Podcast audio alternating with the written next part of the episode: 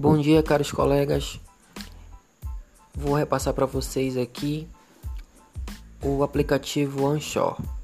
Ele serve para nós elaborarmos podcasts, são gravações e explicações que poderão ser usadas nos grupos de WhatsApp.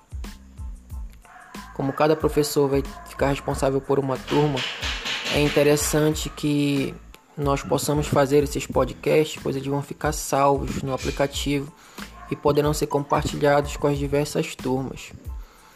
Isso vai ser bom porque caso surjam dúvidas ao longo das aulas, o professor não vai precisar gravar novamente o áudio para repassar para os alunos. A explicação já vai estar salva no podcast.